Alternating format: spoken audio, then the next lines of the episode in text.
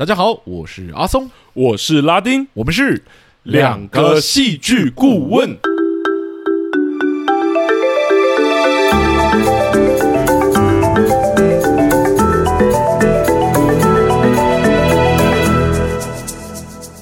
又谢谢大家回来收听我们的节目，欢迎大家回来。呀，谢谢大家回来收听我们的第十一季啊！没错，好像又有一种新的开始的感觉。没错，那我们在上一次直播里面有稍微提到，我们可能会想要聊的几个主题，最后呢，嗯、选出来之后，我们还是选了。韩剧，好了，我觉得有有一点是因为我真的蛮怀念那个韩剧的节奏跟结构的，是真的录了一季韩剧，曾经录过一季韩剧之后，就觉得其实韩国有蛮多作品是我蛮蛮喜欢的，对，蛮对到我们口味的感觉。对，那有很多很多很知名的韩国作品呢，听众一直推荐给我们，可是我们一直没有时间把它拿出来看。对，有的是因为热度已经过，然后我们那一季可能是做 on 档，对，所以就真的排不进去。或者说我们那一季做韩剧，可是我们也只有五集的影集可以聊，啊、对不对？有一些影集就没有办法排进去，这样子。没错，没错。所以呢，我们这一季就打算录一季完整的韩剧，去聊一些比较老的，但是很知名的韩国作品。没错，大家一直推给我们很多的韩国作品，我们也趁这一季来把它消化一下。没错，那。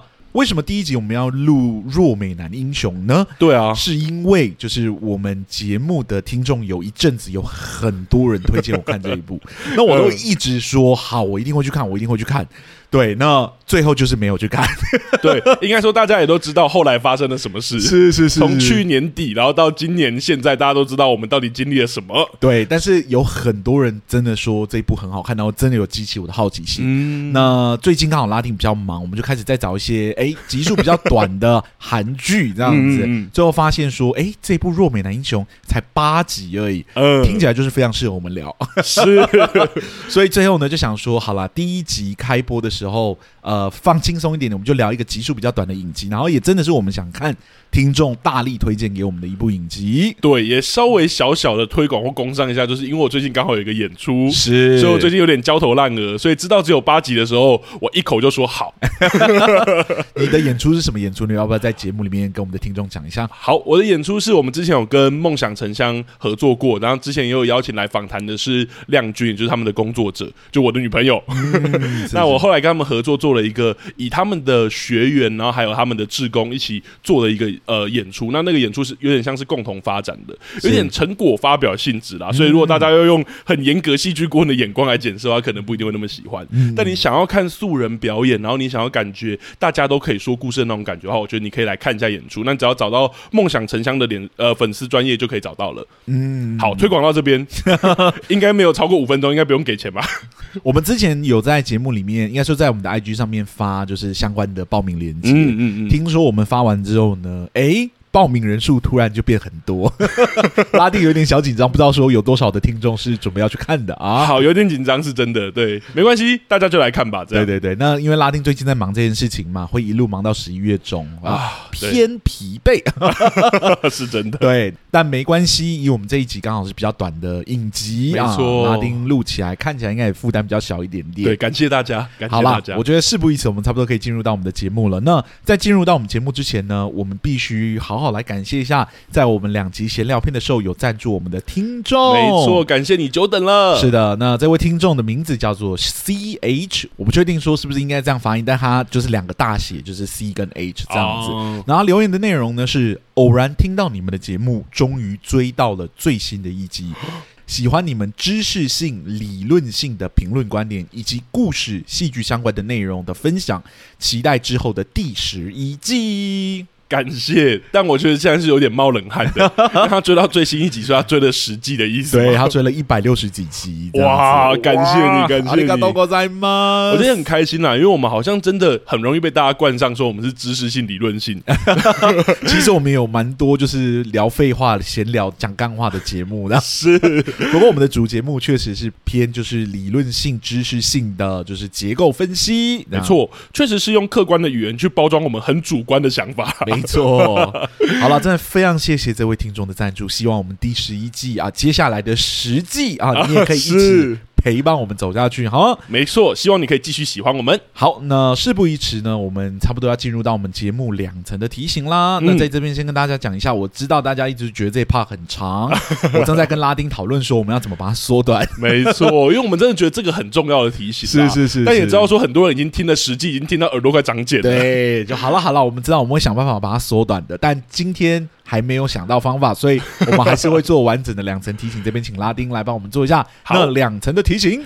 好，那我们节目的第一层提醒就是我们是主观的，所以不论我们讲的内容你同意不同意，或者你喜欢不喜欢，都把它当成众多观点中的其中一个就好了。如果跟你的看法不一样，不用走心。是的，那我们第二层的提醒呢，就是我们的节目是绝对会爆雷的。没错，如果你还没有看过这部作品呢，这部作品在爱奇艺有上线。嗯，如果有兴趣的话，请去爱奇艺啊订阅他们，然后在他们的平台可以收看完整的节目。没错，如果还没有看过，决定要往下听的，就跟大家讲一下，我们是绝对会把里面的内容跟剧情给讲。光的、哦、是好，那讲完了两层的提醒，我们这边就请拉丁来帮我们做一个非常简单的弱美男英雄的剧情简介吧。好。弱美男英雄 Class 呢，是在二零二二年十一月十八号上线的网络影集。那它是改编自徐霸跟金真实，就是韩国作家的同名网络漫画。那它故事呢是讲述学校优等学生严时恩，他其实不擅长跟人相处，然后在跟学校的不良少年全英彬结下梁子之后呢，就受到百般的欺负。忍无可忍之下，他终于全力反击。但也因为他这一次的反击，他就跟业余拳击手秀浩以及转学生吴范熙有了交集，但也卷入。更多危险的暴力事件之中，这大概就是一个这样关于一个不太擅长与人相处的优等学生的成长故事。嗯，那我这边就直接来问阿松了，请。好，那我觉得弱美男英雄 Class 呢，就作为一种主角成长的故事的话，其实他的主角算是蛮特别的，个性啊，或者说整个形象都蛮特别。我不知道阿松以戏剧顾问的角度，针对这整个故事，你有没有觉得可以特别分享，或是可以特别聊聊的部分？没问题。那首先呢，我还是要来吐槽一下，我觉得弱美男英雄这个名字真的是翻的没有很好，明明就是一部。硬派武斗类的影集，到底为什么要翻这个剧名啊？显然是有误导的成分在里面哦。我觉得真的有，是你不说我还以为这是什么爱情喜剧题材的作品嘞。对，我真的以为，甚至我还以为是 BL 或什么相关的嘞。当然啦，撇除剧名不谈的话，我个人觉得《弱美男英雄》这部影集其实还算蛮好看的哦。虽然不能说到神剧等级的那种程度啦，但剧情本身没有太多的 bug，嗯、演员的整体表现呢也都在水准之上哦。看着男主角一路反杀欺负他的人，还是有一定的爽感在的。不过这部影集呢，让我觉得最有趣的地方呢，是这部影集在传统的复仇结构上面为主角。设置了两层的动机，哈，让角色在人物的曲线上面拥有了一个丰富的变化。嗯，呃，就像我们在聊《黑暗荣耀》那集说到的一样，哈，复仇呢是一种相当古老的人物动机。嗯，它的操作概念其实很简单，那就是。以牙还牙，以眼还眼的正义，哈，把我所遭受到的不公不义全数还给那些加害我的人们。嗯、这种复仇结构呢，不仅人物目标明确，爽点呢，其实也相当的直观，对吧？充分满足了我们对于正义最原始的渴望还有想象。嗯，不过这样的结构呢，也有它的缺点在，那就是复仇这种动机呢。它的成因其实不多，要不是主角本人，不然就是主角身边亲密的人呢，遭到不公不义的遭遇，然后呢，他要用自己的方式来帮自己或者他亲密的人。讨回公道，对吧？嗯、这种结构的弹性呢，并不大。作品要拉出自己的特殊性，相对于其他的结构会难上许多哦。确实，外加复仇这种动机，其实是一种很原始的本能。这种你打我一拳，我也要回敬你一拳的驱动力，你想要用这样的结构去探索人性的复杂度，空间呢，其实也很有限。嗯，作品呢，就较容易陷入那种千篇一律的窘境之中。的确，好像大部分后来都。就呃，就是都专注于说复仇的方法，或者说那种很猎奇的手法等等。没错，好像人性挖掘好像有点碰到瓶颈的感觉，就会有它的就是极限在，啊、因为那种那种东西是非常原始跟本能的，是以牙还牙，以眼还眼。对，那剧情其实也会相对好猜一点点。嗯、对，就是你大概猜得到，一定是有人不小心伤害了主角。主角变得很惨啊，然后坏人很坏啊，等等之类的，好像都可以猜到那个套路了。对对对对，了解。除此之外，他的成因不多啊，对不对？是，是。你为什么忽然间想要去复仇对方？一定就是那几个理由嘛？对。不会？难道因为看报纸 莫名其妙要去？好像也蛮奇怪的。我可以懂你说的。是是是是。那就单论这一点来看呢，我觉得弱美男英雄其实是有找到方法去处理。这这个结构本身有的缺点的，那就是我前面所说的，此剧在传统的复仇结构上面为主角制造了两层的动机哈。一般来说呢，就是复仇作为促使主角行动的主要动机，理论上呢是不可以随便置换的。你可以想象《黑暗荣耀》演到一半，主角突然间就不想为年轻的自己所受到的那些伤害讨回公道吗？对吧？嗯、当然不行嘛，又不是在演单元剧，对不对？主角的动机怎么可以随便断掉或者置换呢？如果他随便置换的话，会显得怎么样？会显得主角的复仇的意志其实很薄弱，对吧？嗯、更糟一点的话，可能就会出现剧情散焦的问题，导致观众不知道应该把他的焦点聚焦在什么东西上面，不知道要看什么这样子。嗯，然而呢，这种状况却没有出现在《弱美男英雄》这部剧上面，这是为什么呢？原因很简单哦，因为这部剧的主角走的不是一个。苦大仇深的复仇路线。哦，此剧的男主角严石恩呢，有一个很特别的特质，那就是他是一个极度火爆冲动的人。嗯，面对任何的威胁呢，无论是校园的霸凌者啊，或者是外面的小混混，他都是正面回应所有的挑衅，然后随时做好全面冲突、玉石俱焚的准备，宛如一颗炸弹一般，一点就爆。嗯，这种火爆的个性呢，自然也不会留下什么空间让仇恨去累积，对吧？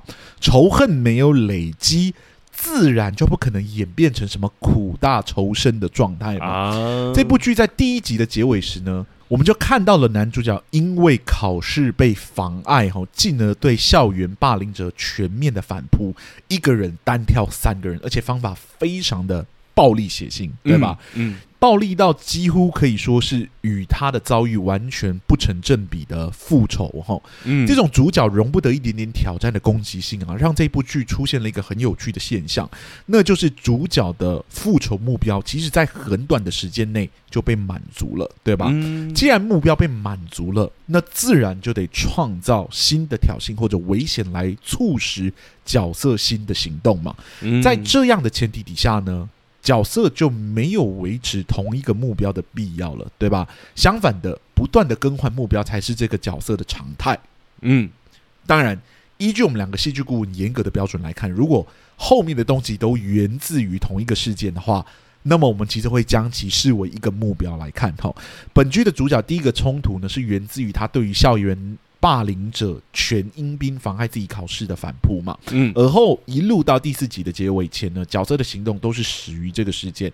第二集出现的校外小混混全西大是阴兵找来的帮手，后来呢，也因为这个事件才引来更大的威胁，就是那个金秀吉的老大出面。是，直到第四集的结尾，金秀吉被主角反扑成功之后，然后被警察逮捕之前呢，我们都可以视为主角的行动皆是源自于。同一个动机，同意，没错。老实说呢，依据这个结构呢，作品可以使用这个动机一路操作到第八集都没有问题哦。这种滚雪球式的结构可以将危险越滚越大。嗯，不过弱美男英雄呢，却采取了另外一条路，那就是他为这个角色安排了另外一个动机，另外一个复仇路线的起点，也就是他的好友吴范熙的黑化。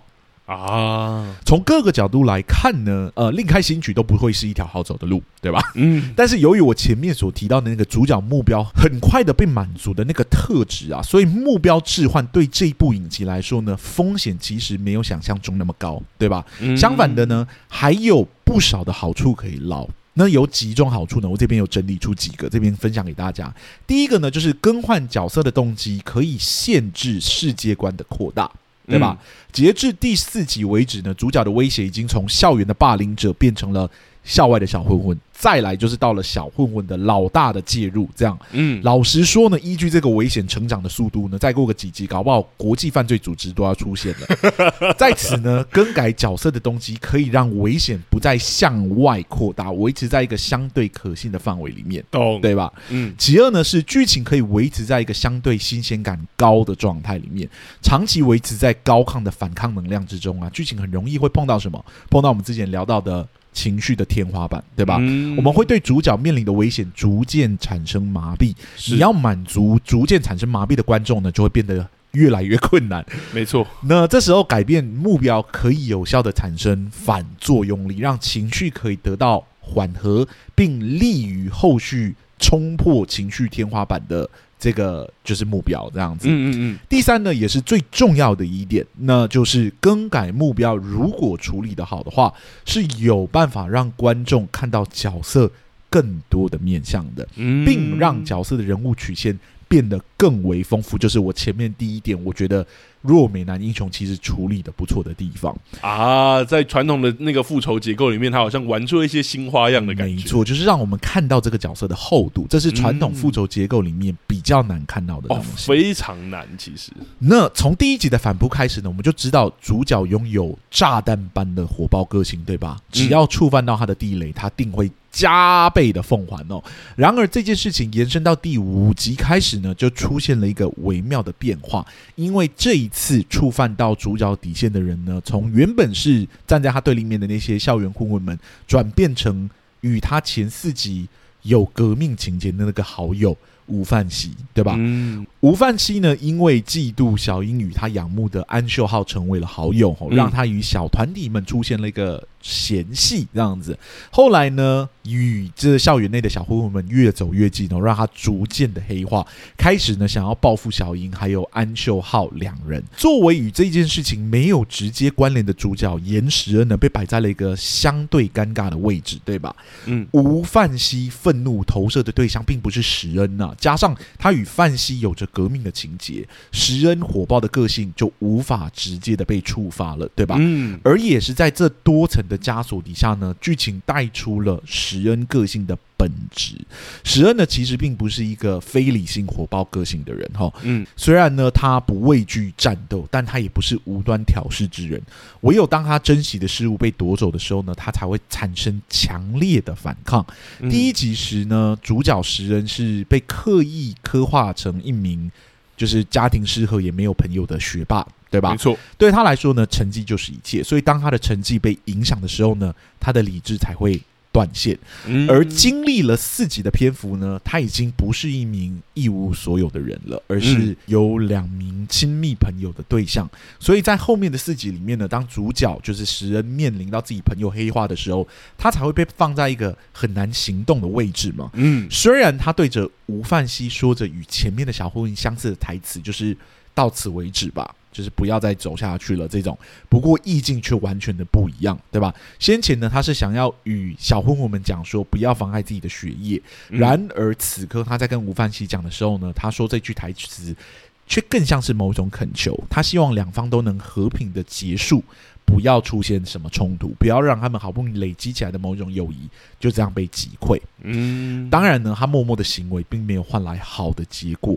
秀浩为了帮他复仇，因为他前面被打了一顿，就是 对秀浩为了帮他复仇，最终呢就是跑去帮他讨仇，这样子，嗯、最终还是被打成了重伤，陷入了昏迷之中。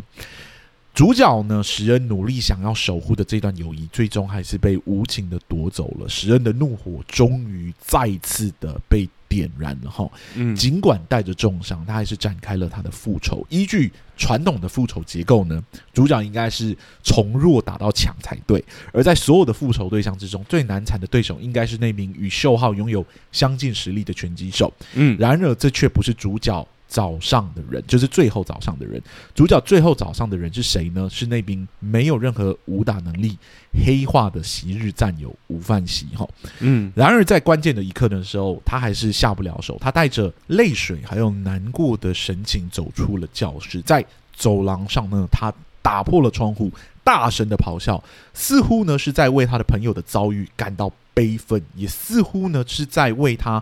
再一次成为一个一无所有的人，一个撕心裂肺的怒吼。嗯，层次的非常分明，效果非常的彰显，表演呢也相当的到位。只能说，我觉得真的是处理的相当不错。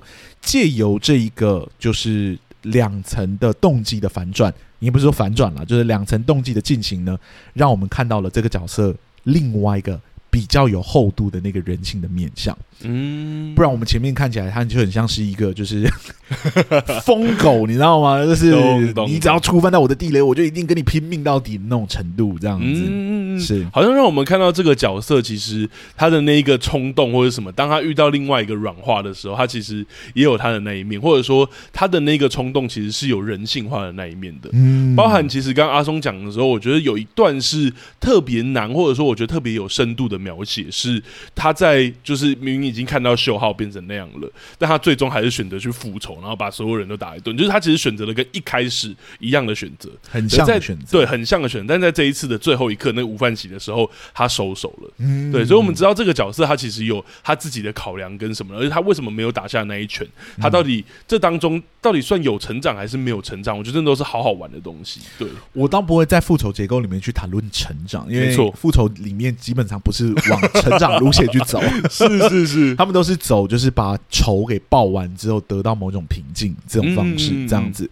那他不报这个仇的原因，是因为这个仇其实报起来会很有冲突嘛？嗯，就是他会想要帮秀浩报这个仇，是因为他们有那那种类革命的情节，是一种战友的情谊。嗯，但是这个战友呢，是被另外一个战友给打成重伤。嗯，他已经失去一个战友了，这现在又把这个战友给。打伤或者打死的话，他理论上要打到对方也昏迷的话，不是一件难事哦。嗯、而且他的愤怒在前面都可以用这样的方式展现。理论上碰到罪魁祸首的时候，他是可以。发挥到就是极致才对，是他可以把那个暴力发挥到极致啊！如果没看过剧，我们可以讲一下哈，他在打同一间教室里面的人，他是用灭火器打的，是。而且是敲头。对我来说，那个应该是人已经非死，不是非死即死，已经不是非死即伤，对。对，非死即昏迷或不半身不遂，就是会就是真的会产生残疾或者很严重的状况。对，可是最后那个用他今天把他骑在他身上，骑在吴范喜身上的时候，居然是举起拳头。头而已，是，而且连拳头最后都还没有回下。我觉得对他来说是一个非常复杂的情绪。到那一刻的时候，他不知道这个仇报下去对他来说到底是好还是不好。嗯，对，因为现在的状况是他即将在。变回一个人的状态，我们都知道说，就是在前面的时候，他是被刻意刻画成是没有朋友的人。嗯，我甚至不知道他小时候没有交过朋友，感觉他就是从小就是家庭失和的很严重。嗯，对，从小就认为读书就是一切，他可以博得家庭的关注的方式就是考到一个好成绩。对，对，而且他被刻画成他其实不只是跟全英兵那一些不良少年，他其实跟任何人讲话，其实好像就在故事里面刻画都是别人会觉得他很没有礼貌，或是会没有办法跟他沟通的。对，好比说，就是当他就是真的打赢全英兵第一集结尾之后呢，就一堆朋友，不是朋友，就是他班上的同学围绕他身边，就一直问他一些有的没有的。嗯，他就问他说：“我跟你很熟吗？”然后 就默默走掉了，所以对他来说，友谊这段关系对他来说是非常新颖的。嗯，他不知道此刻打下去是不是就真的什么都没有了。嗯，他努力想要维持住的那东西是可能他从来没有过的东西。嗯，对，然后借由这两个朋友反目成仇，把一个其实对他来说，他在这个世界里面算是个外人，你知道吗？嗯，他不能算是主述者，因为。就是那个吴范喜，吴范喜的愤怒也不是对他，对对，然后他被放在一个很尴尬的位置，他没有办法行动。对，嗯嗯嗯。不过最终当秀浩真的被打成重伤，甚至昏迷的时候呢，他真的再次感觉到他好不容易得到的东西，嗯，即将又要再失去了。这样子，他的怒火又再一次的被点燃，而且我觉得这东西是可以很快的扣回到第一集的时候，就是他的成绩没有拿到的事，就是他被。那个打上了那个毒品之后，对对对。对，陷入了一个有点想睡觉，然后考试考不好的那个状态，嗯，跟那个情绪非常的像。不过我觉得这个演员哦，真的必须夸奖一下这个演员哈，就是 朴智勋这样子，真的，他两次的呈现真的都呈现的很好，你会感觉得到第一次他就是纯粹的愤怒，就是他觉得他自己的成绩被夺走了，然后影响到了，然后他终于就是他前面不断的警告对方，然后对方还是不把他当一回事，他现在就是要发怒这样子。嗯，第二轮的时候他一样是要发怒，可是那个发怒里面带了一个很浓的悲伤在里面。嗯，对，就是你感觉得到他是。我们可以用一个比较意象的方式来形容，就是他就是好像含着泪水的在复仇一样。嗯嗯嗯，对，这个过程中比他前面的那个失去的重量好像多了一点很人性的一面。嗯，对，让他好像让我们觉得好像有一个。可以同理的轨道去跟他产生连接，然后他的表演呢，他的演完之后，他那个我还记得他的画面，他脸是涨红的，我都不知道说那是不是后置，还是他真的就是 运动激激烈的运动完之后产生的一个身体的反应这样子。不过他那个状态真的是哇，完全在里面，完全让人信服。他这次能得到青龙奖最佳新人男子新人，我觉得。实至名归，我觉得实至名归了。因为像阿松刚刚讲的那两场戏，开头那一场戏跟最后那一场戏，我觉得这个角色是真的有表现出很细微的不一样。或者我其实觉得你已经用一开始的话就把它讲的最好了，就是 我觉得他真的表现出前面的没有那么让我们感觉出温度，但最后的时候我们感觉到满满的温度。是，对，我觉得那个厚度，像你说的，我觉得你的我就是一开始讲的已经把它讲完了。对我来说，因为我觉得这个角色一开始就让我们觉得他就是一个冲动的，或者说我们一般有可能。对成绩好的学生的某种刻板印象是冷血，然后功利，然后只在乎自己在乎的，是对。可是，在这个角色开始有了他在乎的事情，他开始有一群朋友，他开始会一起去食堂吃饭，然后到最后，这群朋友开始反目成仇，然后他开始很懊恼的那一段，就是他就是很懊恼的在病床旁边，以为幻想那个秀浩醒来了，然后跟他说我很对不起，然后他说对不起什么？他说全部。哦，我觉得他整个剧情写的也真的是很催泪，这样是很催泪。虽然我等下会有一些批评指教，但是我是觉得整体如果单纯以就是严时恩的角色旅程来看，我其实真的觉得故事是很动人。嗯。而且我觉得他真的玩出了一个复仇的新花招，是是，我觉得很很特别的一个结构啦。对，就是我我本来要讲的是得而复失的这种就是复仇结构。啊、其实复仇都要有一个动机嘛，但是动机通常变化不会很复杂。对、嗯、对，就像我刚刚讲的，要么就是你得罪我，不然就是你得罪我的家人这样子。我要为了我或者我家人的荣耀，或者说我个人的就是伤口来为你复仇。嗯，基本上非常好，非常好猜，非常好理解。他的没错，想要的动机是那种非常。直观的动机，对，就像你说的，很原始的一个很直线性的一个逻辑。对，不过他在这个节这一部影集里面，他其实创造了那两层的动机。那两层的动机，就第一层就是我纯粹是一个。没有社会化，然后对于就是考试有一种异常的执着，然后你妨碍了我，我就是要灭你全家的那种程度。嗯，因为觉得这个角色相当的火爆，相当的不合理，是相当的没有人性，没有人情味这样子。对，可是在这个复仇的结构里面，理论上来说，传统的结构就会让他越滚越大嘛，嗯、到最后有一个大魔王，然后把那大魔王解决就好，让他最终把这个大魔王扣回到就是他的朋友身上，然后。直接帮他做了第二层的动机，然后在第二层的动机里面，把他在这个事件排除在外，就让他是一个外围者，嗯，让他不知道他是不是应该反映什么事情，这样子，嗯、对。然后最后呢，因为我一直觉得若美男英雄就是英雄这个字啊，在这部影集里面的前四集里面，我是没有看得很懂，嗯，对，就是。奇怪了，就是你被得罪了，所以你就疯狂的去，感觉你也不是刻意要救谁，你好像不是刻意的想要做一些英雄的事情。不过我觉得下半段他在保护他的朋友，他想要介入这件事情的时候，感觉就真的有带出某种比较英雄的特质出来。那那个名字就比较 justifiable。不过这个是一个悲剧英雄哦，他最终没有得到或没有成功守护住他想要守护的那个东西。没错，就是他的友情。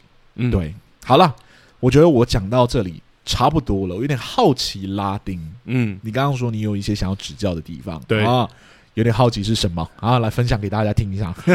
我跟你讲，今天这一集真的是会，可能我如果观众有听到我们等下有很激烈的争吵的话，那可能就是会保留下来；如果没有的话，就是被剪掉 了。好了好了好了，因为我就看法很不一样，我答应你。好，我会让你讲完。没有，我们就来，我们就来辩论。原因是因为我觉得很有趣的是，我刚才听你讲，我就有感觉了。嗯、我们的出发点其实非常不一样。是是是。而我正是那一个有被弱美男英雄 Class 影响到的那一群观众，所以对我来说，我其实没有在这部影集里面，我没有那么觉得严时恩是一个主角。哦，我反而觉得这三个人是一个主角群。但是我觉得这件事情，我们等下可以好好来吵一下。来，请请请。那我先来讲吧，就是以故事结构，或者是刚刚讲的复仇主线的结构来看，我觉得弱美男英雄 Class。真的有它很精彩的地方啦，尤其我真的特别喜欢前四集，其实蛮过瘾的，就是看他们一路的打怪啊，然后到最后那怪越来越强啊，等等的，然后彼此结交情谊这样。但到了第五集，我跟阿松开始有一种就是截然不同的观受观感体验，是，就是我开始有一种强烈的断裂感，我好像不太确定影集到底要带我去哪里，甚至不确定这到底是一个怎么样的故事。Uh huh. 对，直到结尾。我终于感觉出来说，创作者可能想要操作的结构，也终于知道我迷路般的感受到底从何而来，而这一切当然还是跟结构有关。OK，那我把这个结构称之为。没有人赢的结构，uh huh. 那所谓没有人赢的结构，就字面上意思来说，就是当个故事来到尾声，所有角色的结局，他放在他自己的立场来说的话，都没有办法说是赢的话，就是这样的结构。嗯、那剧友可能会觉得很奇怪啊，我们之前在聊冒险结构的时候，就有说，观众在主角面临困难的时候，会开始累积张力，然后到主角最终跨越障碍啊，或者是输了，迎向毁灭的时候，观众累积的情绪就得以释放，得到一个情感的体验。嗯哼，那没有。没有人赢的结构，难道不会让观众情绪卡在一个不上不下的尴尬位置吗？没错，吼，应该说，这正是操作没有人赢结构的创作者想要的。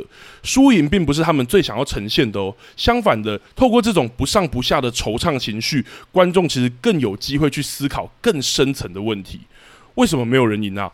或者说，如果没有赢家，那为什么大家还要投入进去，或者是还要玩呢？没错，操纵这种结构的故事，一般都希望观众跳脱角色，去思考更结构更大的命题，好比命运啊、社会啊、政治环境等等的。像是我们之前聊过的金马作品《一家子儿咕咕叫》，虽然我们给予他很多的批评指教，嗯、但观众从他的结尾应该也可以感觉到，它是一个没有人赢的结构，而它里面这操作这种结构，正是剑指社会中的某一种族群的生活样态啊哈。Uh. 而弱美男英雄 Class 回来讲。从结尾来看，我觉得他正式使用了这样的结构哦，而且使用的还蛮明确的。即便严时恩向所有造成秀浩昏迷的人进行复仇了，他依旧没有解脱。复仇后的他回到秀浩的病房，秀浩突然清醒了吗？时恩向他说对不起，然后秀浩问他说：“，你到底对不起什么？”时恩就说：“全部对不起。”然后秀浩说：“我也是。”就他也对不起，这样是透过画面，我们才发现，哎、欸，秀浩其实根本就没有醒，是依旧躺在床上的。原来这最后的互相道歉跟理解啊，只是石恩的一厢情愿。更甚者，接下来观众通过石恩的口白，得知了其他主人翁的遭遇，包含石恩在内的所有人，在他们的故事里，其实没有人是赢家。即便爸爸最后有说食人做的没有错，也依旧改变不了什么，没有办法改变这个故事中任何人的遭遇，也唤醒不了昏迷不醒的秀浩。乍看这部影集呈现了令人惆怅、没有人赢的悲惨结局，对我来说。但是，是居然有但是，你刚刚已经讲的很好了。对，我确实有觉得，但是 OK 啊，我还是要说，我还是要说怎么样？呃，我觉得他操作这个结构成功与否，还是想要画一个小小的问号。Okay, 因为我怕跟阿松吵架，没有啦，开玩笑。请说，请说。原因在于，我觉得以结局来说，这部影集的确是没有人赢，但没有赢家这个结构的重点啊，其实是创作者想要谈论或触发观众思考的巨大命题到底是什么这一件事情。啊哈、uh，huh. 也就是创作者借由时恩幻想秀浩清醒那一场戏所谈论的那个重点，就是那一句全部对不起到底是什么意思？嗯、到底他们做错了什么？其实是我在关注这个议题，或者在关注这个结尾所带出来的结构的时候，我真正好奇的问题，而这正是让我感到断裂的原因呐、啊！我就直接说，剧友.听到这里，我觉得可以一起想想看，到底那个是对不起什么？他们什么地方做错了？这这这些人，就是他还幻想说，其实秀浩也跟他说对不起，他们到底做错了什么？可能会有人说是暴力啊，或者是复仇啊，甚至说不择手段解决问题啊等等。但如果回想前面的剧情，我觉得就会马上被打脸了。没错。正是我刚刚说的前面四集的剧情啊哈！弱美男英雄 Class 前四集是采用阿松刚刚提到的，就是复仇的结构嘛，而且很明确，而它甚至是同一个主题。在这复仇故事背后的是三位边缘人的相识相遇，然后不通人情的严时恩啊，不管学校只顾睡觉的安秀浩啊，以及前面在前所学校被霸凌的转学生吴范喜，三人在反抗复仇的过程中彼此结盟，一同面对一个更大的危机。第一点哈，我们回到刚刚讲的，如果说三人做错的是暴力的话，但前四集众人都是在被动而且不动手的就要遭遇危险的情况下出手的，对我来说啦，而且尤其唯一可以算主动的就是石恩，就拿出痛殴富二代那个比较有争议的部分。嗯，但对我来说也是因为他们持续的肢体霸凌啊，甚至用毒品影响他，就也影响严石恩最看重的学科考试这一点。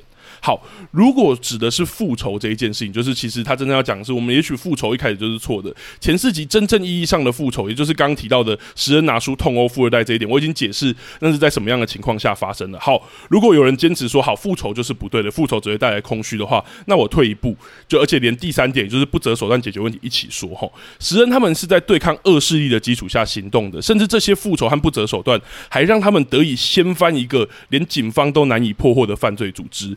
也就被诈骗钱财的学生跟被组织控制的青少年，对我来说，如果创作者是想用后四集告诉观众说暴力或复仇或是不择手段是不对的，或者说好像是我们可以去思考延续的，那好像马上就会被他前四集的铺排打脸。因为在故事建构的世界观下，难道要主角群被暴力团伙勒索、欺负甚至杀害吗？因此，以上理由我觉得真的很难是创作者透过这个结构想要批判或者让观众深思的。但如果是其他原因呢？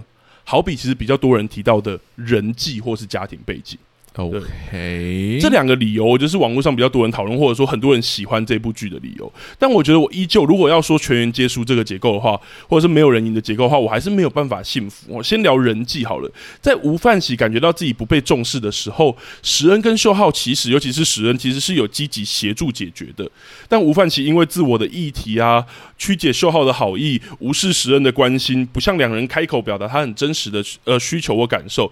可以说，石恩跟秀浩对我来说已经做了他们所能做的。我其实可以理解吴范喜的选择，但我觉得就是秀浩跟石恩也已经尽力了，很难说他们做错了什么吧。要把最后的悲悲惨的结局跟他们在人际上犯了什么错做连接，我觉得好像有点太过了。家庭背景其实也一样，有人会说故事要探讨的可能是家庭背景跟社会黑暗对青少年影响啊，尤其是故事里面很大幅度提到的就是议员的那一个部分，呃，是国会。立委，我们我们我们国家叫立委，他们好像是国会议员吧？哦，对对对。Okay, okay. 但影集中有这样议题的，依旧只有吴范喜这个角色。严时恩的家里也有状况啊，他其实也有家庭背景状况，但这件事情并没有影响到后四集他跟秀浩还有范喜的交情。相反的，他因为这样有看出吴范喜其实是因为孤单才会如此的。创作者如果想要借由没有人赢的结构探讨议题的话，把议题集中在吴范奇这个是就是同一个人身上，对我来说其实蛮危险的，因为直观上我其实就有这种感觉，我觉得好像是他个人的问题。就是会有一种很产生一种很政治不正确的曲解，好像会让我觉得好像在批判的是吴范喜这个人，而不是他想要背后建置这个社会事件。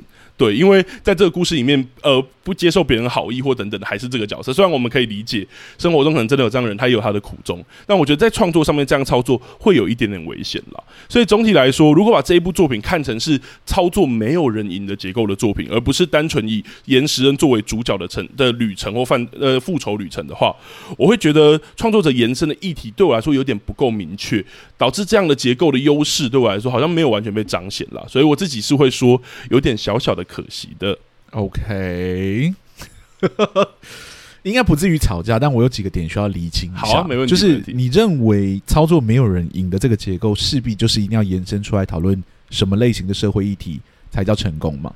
应该说，我觉得如果没有人赢的结构，看它是操作哪一种，因为我觉得没有人赢的结构，其实要把它单纯说是一个结构，有它的难度啦。对，对，但直观上来说，我们是可以看到这个节目呃结局，然后就说这个结局是没有人赢的状态，对吧？嗯，那我们看着这个结构，我们一定要去延伸出来说，哦，它可能是要反映出什么样社会的议题吗？因为直观上来说，没有人赢已经达到了，它产生什么样的社会效应或者社会讨论，应该不是。一定要绑在绑定在这个结构上面的吧？哦，应该说，我觉得这个结构其实它就是一个结局的处理啦。啊、其实我原本有想有点想要把它复杂化，但是对我来说，我其实觉得会有这个原因的原因是，我觉得它除了是没有人赢的结构之外，其实更多的是，我觉得它这三者或者说这三个角色这三个边缘人的解释，我把它看为有点像是一个主角群。的的结构。对，虽然我觉得严时恩的戏份真的很重，但对我来说，我就说我可能有被 class 影响，所以我觉得他既然是一个群像，群像的结果，这三个人互相角力的过程又没有赢家的话，我会觉得他好像想要带出更大，不一定是议题，但我觉得他至少要带出一个不一样的思思考或联想。但我觉得这个联想对我来说，尤其是那个问句，对我来说是最卡住我的，就是虽然我觉得他可以完全被解读成只是时恩的某种，就是他的愧疚。但我觉得他还延续联想到，就是连那个秀浩也对他说对不起这件事情。Uh huh. 对我来说，好像这个故事里面有真的好像探讨说这群人到底做错了什么这件事，所以我才往这边想。所以你可以说，我觉得，呃，与其说他是一个没有人赢的结构，我觉得他后面好像有一种想要把这个。就是只是校园的霸凌事件小题大做的感觉，只是他那个大作延伸到我不知道延伸到哪里的感觉。懂，对，懂。我觉得可以把它当成是一个没有人赢的结果。对，嗯，我觉得当成结构的话，好像似乎会有点太大。是，不过因为你用结构来讨论，我这边再再补一题。刚刚是先撇除掉说，就是三呃，就是如果要用没有人赢的这个结构来看的话，是不是一定要绑定社会议题？对。第二个就是针对你刚刚所补充的内容，我要再提问一下，就是说针对没有人的结构这件事情，是否一定就是绑在群像？这样的主角啊，我懂我懂，是不是一定要是群像才会有没有人赢的结果呢？好，我觉得这一点可以先坦白一件事，就是 我原本在做这一集的时候，真的是因为不用把它写太大，因为对我来说，没有人赢，就像阿松来说是一个结果，它其实可以操作很多结构，嗯，对，就像群像的结构，我觉得有，然后也，然后如果是一个人的那一种，就是明明你赢了。但这个人没有赢的感觉，他其实也是一种结，也是一种结果。这样，所以我先回来补充一下第一题，是对我来说，我觉得好像是我在这个故事里面有看到那个群像没有人赢，所以我觉得这个故事好像不应不是要单纯聚焦在就是最后谁到底赢了这件事，他好像有想要往外延伸，探讨一个大的大的命题，不一定是议题。这样，这是第一个点。然后第二个点是说有没有绑定在群像这件事情上面？哦，对我来，我原本想要讲的这个是有的。对，我原本想要给他一个奇怪的命名，我这边可以讲。其实后来觉得没有那么贴切，或是会误导，我就把它拿掉了。原本其实那个结构，我想要把它叫做就是。江湖结构，OK，或者说黑道结构啦。那这种故事对我来说，通常是比较偏群像。然后所有人踏进这个故事里面的时候，最后发现好像没有一个赢家，因为好像踏进江湖本身就是一个错，或者说有些故事甚至更极端，是他推到最后说你生在这个时代本身就是一个罪。那他要批判的东西可能是这个时代，是是是。所以对我来说，我觉得如果用。呃，你单纯的说没有人赢这个东西，要把它命名为一个结构，没有办法绑在群上，我觉得我觉得还不够贴切。我觉得比较是应该要做的话，是我们以后把没有人赢，把它更细致的切分成几个结构。因为对我来说，我觉得没有人赢，我想要讲的其实是类似江湖这一种，就是你不管怎么样在里面做，好像都是错的，或者是在里面等待你的一天，好像就是死亡，或者是就是暴力的结果。例如说，呃，之前台湾。近年比较红的黑道电影《角头》，其实就有像这样，就所有人在里面，你杀了别人的老大，你总有一天你也会当成老大，你也会被杀。然后这里面所有人往上爬的结果就是等待死亡。嗯，对，所以可是，在那个故事里面，有一个很类似主角的人，但是其实在主所有的角色，他的那些兄弟都算是主角。OK，所以我觉得有点像是这样。对，但单纯要讲没有人赢，有太多可以操作。像我们刚刚讲的那种，就是把全部人都杀了，然后最后一个人就是主角，觉得。好像很空虚，原来就是高处不胜寒或者什么那一种，我觉得那也算是没有人赢了。对，懂。那我们既然知道说，就是。它不一定绑在群像的结构上，这你刚刚也知道了，嗯，因为它比较像一个结果嘛。你刚刚讲的江湖结果了，你刚刚讲的江湖也比较像是某种环境而已，嗯，对，就是说这个是一个环境，然后这个环境里面会衍生出特定的故事，对，所以你如果要说江湖结构的话，感觉它很难变成是通用到另其他领域的，嗯，它好像只通用于这种有自己规则，然后。凌驾于法治之外的一个特殊的环境。嗯嗯嗯。那我有点好奇，就是说，像说我我们刚刚讲的这个江湖的类型的这种结构啊，这种进来之后可能没有人赢的这种结构啊，我们要怎么分辨在这种领域里面谁是主角这件事情？嗯，对，因为我有点好奇，你刚刚主张是主角群嘛？对，那我会说时恩是主角，是因为大家踏进来，就是其他另外两个角色踏进这个领域里面，是因为时恩一开始自己踏进来了嘛？他直接跟校园里面的小混混杠上，嗯，那杠上之后是两位是基于要帮助时恩才会一起踏进来，嗯、然后几个人才在这里面变成了一个朋友，而且他们也没有要久留在这里面的意思。嗯嗯，对，是后面就一堆事情来找他们。对对对。那我会说他是主角，是因为始的呃初始的动机是源自于就是史恩的动机，嗯、然后他的故事篇幅比例也是最重的，他的成长也是最明显的。嗯我有点好奇，当你说主角群的时候，你是怎么去判断三这三个人其实是一个群，然后个别都可以成为这个故事的主角哦，或者说在这个江湖结构里面可以被视为某一种主角？我觉得，呃，我觉得先讲江湖结构，然后再来讲主教群。我觉得对我来说，江湖结构当当然，它一开始出现就是江湖就是武侠或黑道嘛，这两个结构。但我觉得后来它其实有被延伸，就像你刚刚说的，呃，有它自己的规则，然后你踏进去之后很难踏出来，甚至会越演越多。像有些故事甚至会把，就是例如说政治或官场也变成某种江湖嘛，嗯、对之类的，或者是校园对我来说有某种故事的写法，也会把这个东西往那边写，就是高校，尤其是日本或韩国。是特别把高校往往这边写，所以对我来说，但那种也是牵扯到黑道成分比较重的故事才会这样子啊。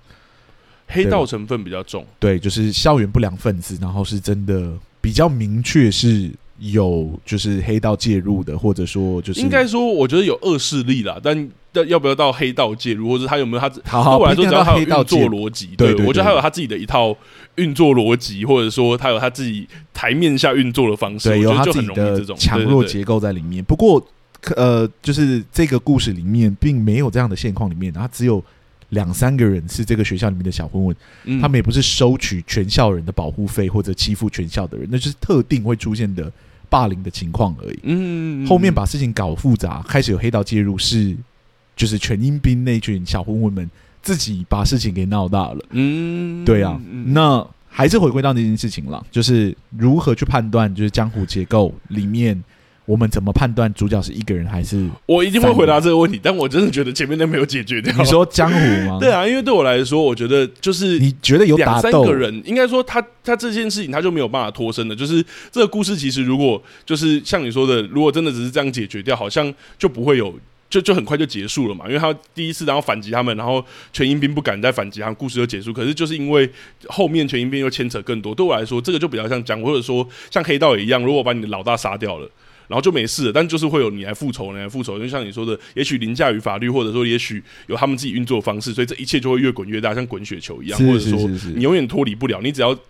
掺进去，就是他只要像，例如说，在故事里面，延伸做出了那个选择，好像就回不去了。对我来说，嗯、对，好，回到你刚刚说的主角群的结构，是是是是，对我来说，好像谁踏入不是重点，而是谁被卷进去。然后对我来说，被卷进去的人就都可以称为主角吗？应该说，这是第一点，是我觉得被卷进去的时候，这三个人好像在故事里面被亮起来。然后第二件事情是我其实觉得，呃，吴范喜跟那个那个。安秀浩的篇幅虽然不会比岩石人多，嗯，对，但我觉得他们在故事里面也被给予很多的篇幅，而尤其是不管是他们的背景还是他们的成长，尤其是前四集的时候，我是真的有一种以他们是一群主角一起在面对同一个困难的的的原的感觉，或结构，尤其是像你说的，虽然是呃，就是岩石人自己去捅这个篓子，但大家也都跳进去了。对我来说，因为有点像是如果大家有看过很经典的台湾电影，虽然我觉得它还是有问题，但就是《蒙甲》这一部电影的话，《蒙甲》也是。主要其实是被得罪的是一个人，嗯，但大家一起做的那件事情，然后大家一起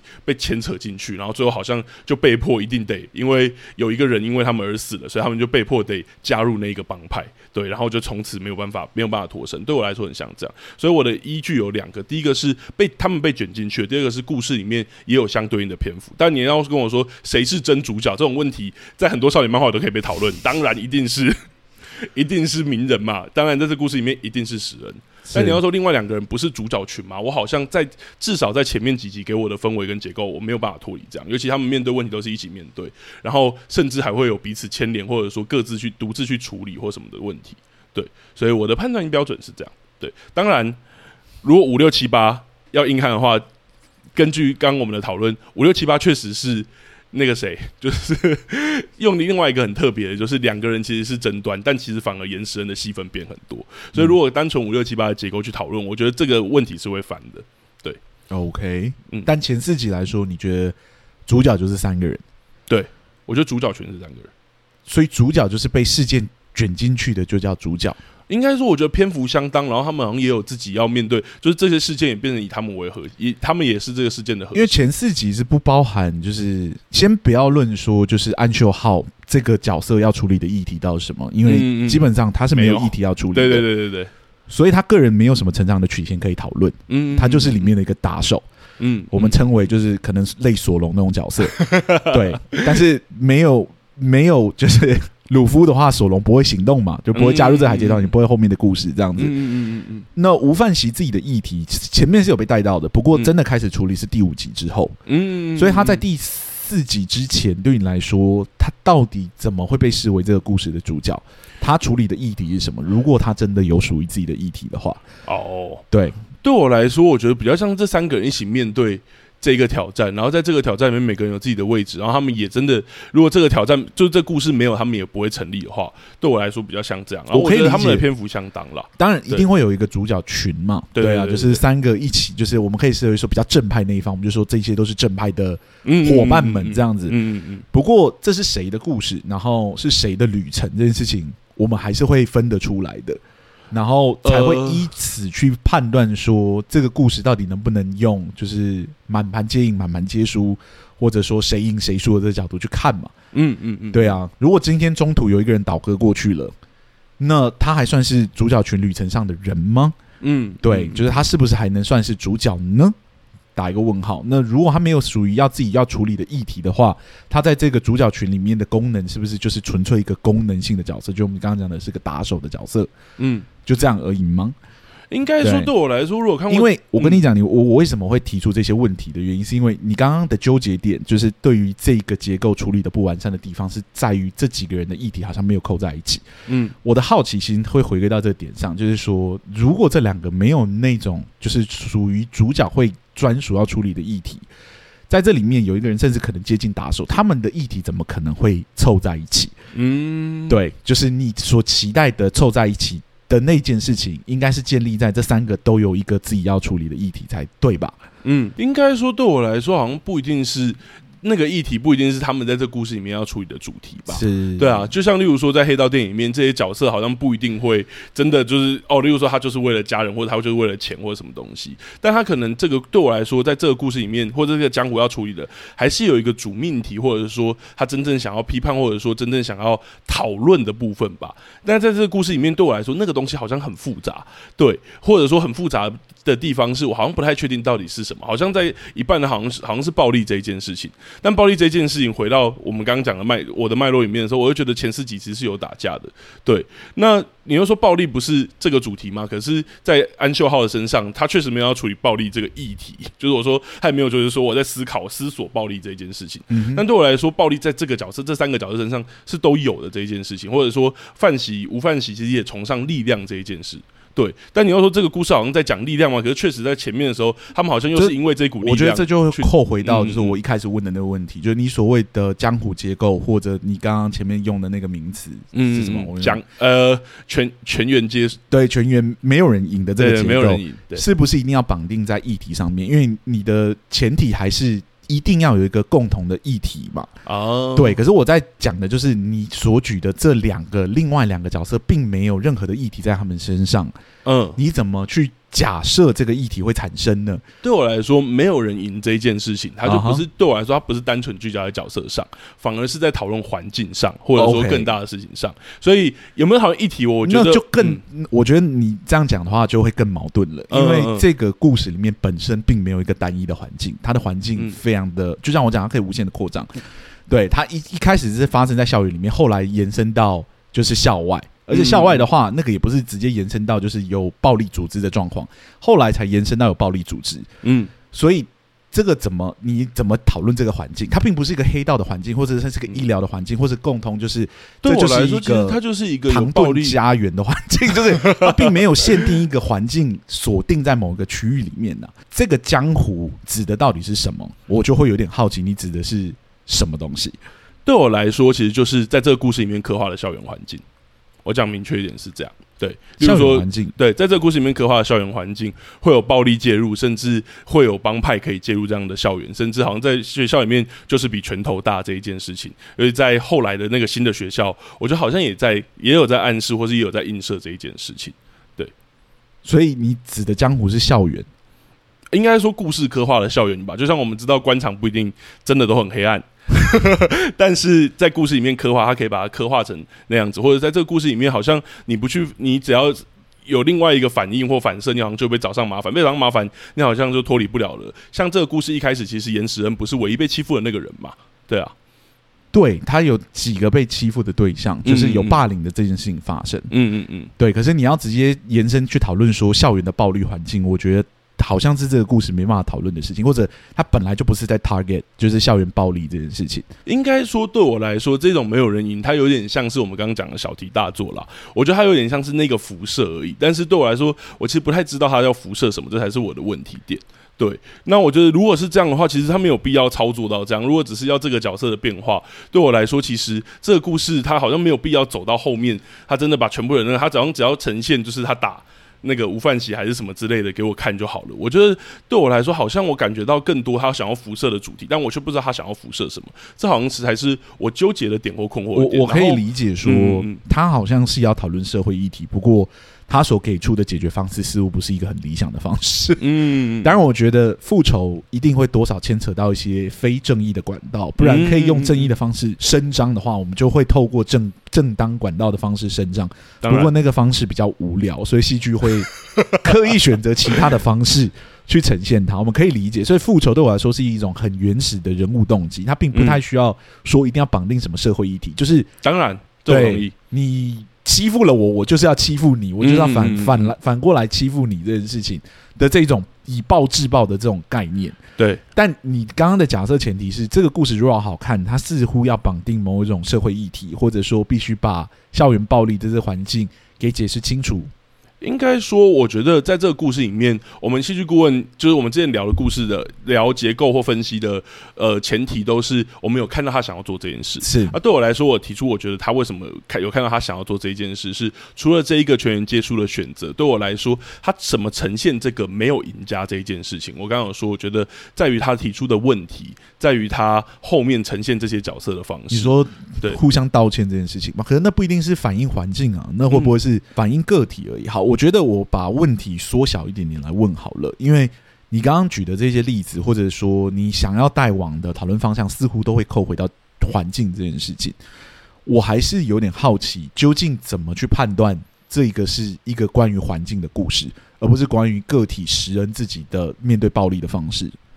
哦，对，就是我们怎么去分辨说这是一个环境的故事，然后介入进来的人都是主角，至少说我们认为是正方的都是主角。呃，我的判断点其实会以整部戏剧的结构，我们两个都是啦，只是我觉得着眼点不一样。我觉得今天就可以让就是我们具有见识这样的一件事了。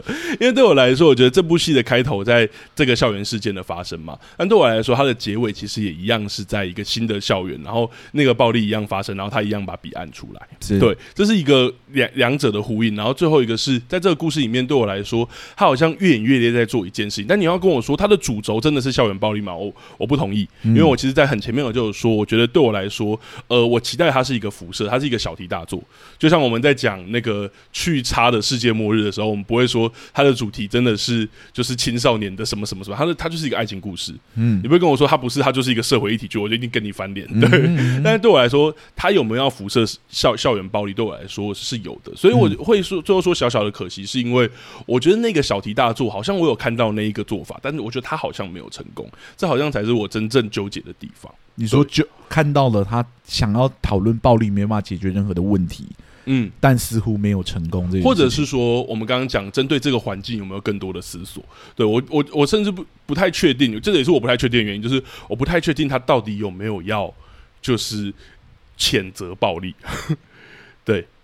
我觉得他没有为这个问题提出任何的解答。哎，嗯嗯嗯，对啊，就像我说的，暴力在不同的环境底下会有不一样的价值跟是对。那在当然在这校园的环境里面，当然不鼓励啊。不过这是一个虚构的校园，没错没错。对，而也正因为它的虚构，所以我觉得它的虚构让我思考，它到底有没有想要呈现什么？就是我觉得很像是在呈现一个世界观啊。对我来说，戏剧那这个故事的开头是一个这样的，好像。你没有办法踏进去，他他按了那个笔之后，好像再也就回不去了。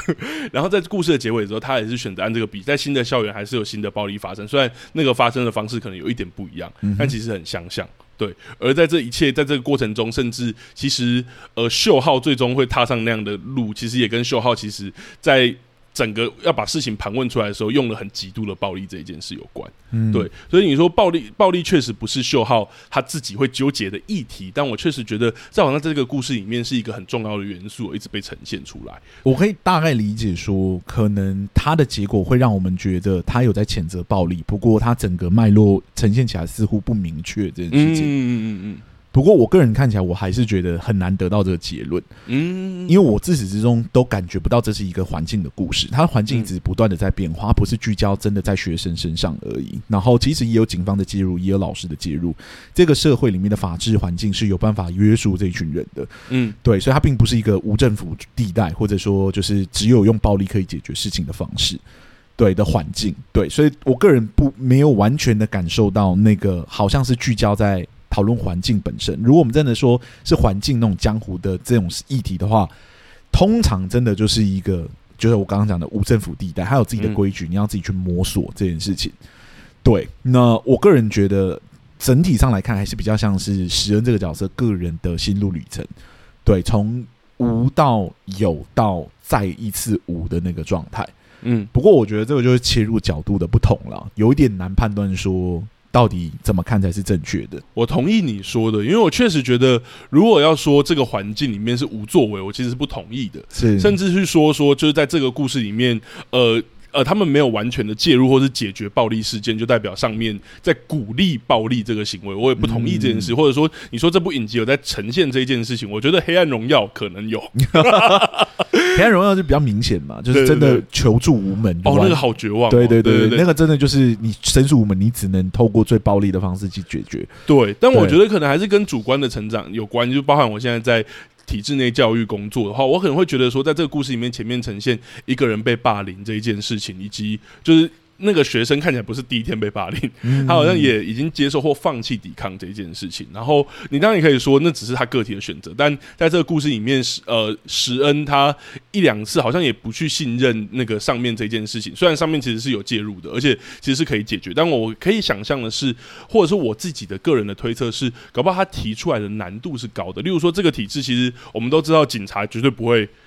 吃案，我说就是我们对警察的想象，他会保护人民啊，或者是老师也是。可是，在处理上可能有困难，包括你提出的程序啊等等。就像阿松说的，就是你前面说不可能真的把送公文的程序 演出来，或者说怎么来回几天，但是可能提出的难度是高的，所以这个角色很快速的去使用暴力来解决问题。但是在这个故事里面，这一切真的就是个人的诠释了。因为对我来说，甚至我的个人诠释成分多一点，因为我用这两个角度去那个。但是在这个故事里面，石恩他看到老师，然后缩掉。其实也是因为考试这一件事情，嗯、对，我们不知道他真的提出来，老师会不会说，哎、欸，考试根本就不重要，就是你被欺负比较重要，他就是保护他这样。但至少整个前面的整个氛围，然后包含后来安秀浩处理事情的态度，好像会让我推断说，在这个故事里面，行使暴力这件事，好像不一定会那么容易被惩罚。但是不是这就是鼓励？我完全不同意。对，嗯、这绝对不是鼓励。但是在这个故事里面，好像他形塑了某种这样的社会。当然，他有可能是因为戏剧性，是就还要呈现暴力美学，他不可能就是三不五时就要出来，然后安秀浩就被抓去罚站，好像不太可能。或者说，好像有更多的故事，不一样的故事是，他如果要呈现这种暴力，他其实会呈现更明确。嗯，对，可能真的会有校霸，或者说。对，就是每一班会有什么 KO 榜啊，什么的。应该说，这个故事里面的肖霸其实就是秀浩嘛。嗯，嗯，但秀浩是一个其实不行使自己暴力的人，是，对，只有在特殊情况底下，而且真的是被逼急的情况下才会行使，而且听感觉起来也是有一点像他个体的选择。对，而且他其实被棒球队那个时候，他都不会说真的要把人家往死里打啊，没有或者是什么，他是逼不得已最后才出拳的。是是是，对，证明他很厉害，然后也也。透露出像阿松讲的，在这个故事里面，暴力可能并没有在这个故事里面，好像真的是某种魅力的存在。嗯，对，所以我觉得这些解释空间都有了，真的是角度或者说，好像这个主观真的影响到我了。尤其是就是不管是我说的，就是刚在聊的过程中就很有趣，就是好像呃。Class 这件事影响到我，然后还有我自己本身的背景也也影响到我这一件，所以可能几个几个线索对我来说就已经可以拼凑起整个拼图了。嗯，但可能单纯以戏剧的事实或者说文本证据来说，哎，那个拼图根本不够。应该说，我觉得他提供了其他解决方式的可能，而且法治的介入对于解决剧中的几件事情似乎是有效的。嗯，所以会与他呈现出来的那种无助是互相抵消的。嗯，对，而且石恩的。第一集的结尾那个暴力感觉就是情绪失控，对对，就好像不是一个就是他努力去申诉，然后无助，最后必须用这种方式去解决的方式。嗯，他自始至终没有申诉这个动作，是，所以我会一直觉得很像是他个体的选择的原因在这。但我我觉得，如果真的是有要形塑这个环境对于暴力的比较无助的那一面的话，或许申诉的管道比较被呈现出来，然后是失效的，我觉得就会。加强很多。啊，像《黑暗荣耀》那样，对对，我们刚刚讲的《黑暗荣耀》那样啊，那个真的是。就会明显的感觉到说，好像这个故事里面暴力是一个不可避免的选择。而且好像是就会真的更确定，可能创作者真的也要处理环境这一块，对，就会感觉到这个环境的不友善。嗯，不过我觉得目前环境感觉是比较没有被呈现出来的。对对对，而且他们呈现霸凌的那个同学，可能就第一集的一开头去呈现这一点，后面也没有再出现。后面就是阴兵他们阴兵转学了之后，另外两个也没有再欺负其他新的人，他们就去外面喝酒抽烟而已。是，嗯，就去外面欺负其他学校的人。对，所以我一直觉得很难把它扣成一个环懂懂。对，不过我可以理解啦，就是说行政程序的繁琐等等之类，可能会让我们觉得申诉是一件有遥遥无期的事情。懂，我觉得尺度的问题啦，尤其是如果真的要拿江湖或黑道来比，那真的是完全另外一件事。嗯、所以这个词确实有点重。我们等到有一天适合来讲这个主题的时候，再把它拿出来。江湖是一个很明确喜欢被就是创作者拿来使用的环境，嗯，因为他在这里面可以制定规则嘛。对对对对，对，所以其实那种异世界的故事也是另外一种江湖。对啊，或者说 其实有些那种就是真的比较偏远地区或者是资源不匮乏的地区，你有水的。人是老大，那就可以很暴力啊，疯狂卖丝，是是是是是，愤怒到对啊对啊，就是不同的形环境会形塑不一样的权力结构嘛，嗯，对。然后我觉得这个故事目前，我觉得好像没有让我感觉到他在形塑环境的力道下了很多功夫，我觉得。他是在人物的情感上面下比较多功夫，嗯，因为也还有一个点是，这个故事其实它全部都聚焦在这个教室里了。是，是，如果你要说它真的影响，它可能要呈现其他班的状况，或者说呈现一些更多的蛛丝马迹。像阿松刚刚讲的，呈现老师就是一个最快速，是，是，是，因为如果连老师这边都有一些状况，那代表可能全校或者说至少是广泛的会有这个状况，嗯、对。但它目前呈现确实很线索了。是，好，我们本来有第三个主题，不过。没有想到这个主题聊到后面聊的有点久哦，然后我觉得好像也没有必要聊第三个主题，因为我们第三个主题其实原本要聊的是就是暴力美学，嗯，有关于这部戏武打很帅的地方是。不过我觉得其实我们在节目里面可能也就会一直说，哎，真的打的蛮帅的这样，拳拳到肉的。我们原本很苦恼说到底要怎么讲那个，是是是是，但似乎就是针对我们刚刚有意见分歧的地方，就稍微剖析的久一点了。我觉得我们就干脆。跳过吧，是对，反正暴力美学也真的不是我们的强项，这样。对，而且我觉得来聊聊这一部剧可形塑的环境，或者是到底是个体还是环境，我觉得超有趣。是是是，对，虽然好像听众刚刚我不知道听的状态到底会是什么。好啦，那我们差不多应该来问那个问题了，就是这个戏如果要需要戏剧顾问的话，你会给他几个戏剧顾问？哦，我是绝对不会给的啦，这不用担心。原因是因为就算是辐射，其实我觉得那个小题大做，那绝对不是主轴。其实大家我们在讲小题大做、大题小做的时候，对我来说，那都是看创作者的选择跟他辐射的东西，那不是他主要探讨的议题。就像如果那个去差了世界末日，他的爱情戏演的很好，他有没有辐射那些警察做的事情，那其实只是加分的问题。是对，所以这部剧我觉得本身在刻画石恩的，尤其是刚刚讲的，不管是暴力美学还是一些情感戏，我其实都是给予很高分的啦。所以这个我会给零个。好，那我这一边应该也是给零个。我本来有想要给到一个，嗯，因为我一直觉得就是吴锡吴范曦吴范曦，我今天一直记不起他的名字。对，吴范西的就是黑化的那个过程似乎需要一点点的处理，不然现在还是有一点点硬。那、嗯、我觉得有可能是因为他只有八集的篇幅，需要快速的推进这件事情有关。嗯嗯嗯、我觉得他已经开始从第二集有埋下一些梗在前面了，所以我目前好像还可以说，我觉得他至少有认真在处理，似乎不需要到就是一个对，咚咚咚就是不是一个真的致命的结构问题。不会啦，就目前感觉不会到不合理，对，我们就可以理解说他真的有一种崇拜暴力或者崇拜强大的人的那个过程，然后一直跟对方没办法成为朋友之后，就有点想要毁了对方的这种奇怪的病态心结。嗯，我觉得蛮多故事也会走这一条黑化的路线的。那我觉得这个故事处理起来不至于让我觉得不可信服，嗯，只是说我觉得那个变化的幅度似乎可以再调配一下下。懂，它的曲线好像可以再更平缓一点，就再更顺一点了。但我不觉得，觉得是一个大问题。嗯嗯，同意。好吧，那我们两个戏剧顾问今天聊到这里就这样啦。那下一集我们要聊是一部电影，也是一部老电影了。欸、是是算老吗？应该是应该说以我们就是。影视的 podcast 或 YouTube 追热度，它确实算老了。是是，它应该已经不能算有热度了。不过我们讲过了嘛，这一季就是我们希望能多聊一些我们本来很想看但一直没有机会看的韩国作品。对，来填坑的。是，那这一部其实是我一直都蛮有兴趣的一部作品，嗯、因为我知道它的故事好像牵扯到了一些政治议题，不过它的名字跟这件事情好像 就是。哦，乍听你不会觉得它是一部历史作品，是是是是是是，所以这部作品的名字叫做《我只是个计程车司机》。嗨，那是宋康昊。对，听说这一部宋康昊表演的很厉害，所以我非常的期待。没错没错，终于要把它捞出来看啦。嗯，那大家如果最近还想要持续推荐我们作品的话，也欢迎持续推荐给我们哦。好，那如果喜欢我们今天的节目的话，欢迎到各大 Podcast 平台给我们五星的好评。没错，如果想要赞助我们的话，我们的赞助功能也已经打开了，给我们一点支持吧。如果呢想要跟我们就是互动交流的话，IG、脸书粉丝专业都可以私讯我们，我们这边都会尽快的回复你哦。而且我们刚刚已经给你一个最好的示范了。是的，我们还是会吵架的。没错，没错，意见不合的时候还是会好好的讨论的啊。没错，好，那我们两个戏剧顾问今天录到这里就这样了，谢谢大家，谢谢大家，拜拜，拜拜。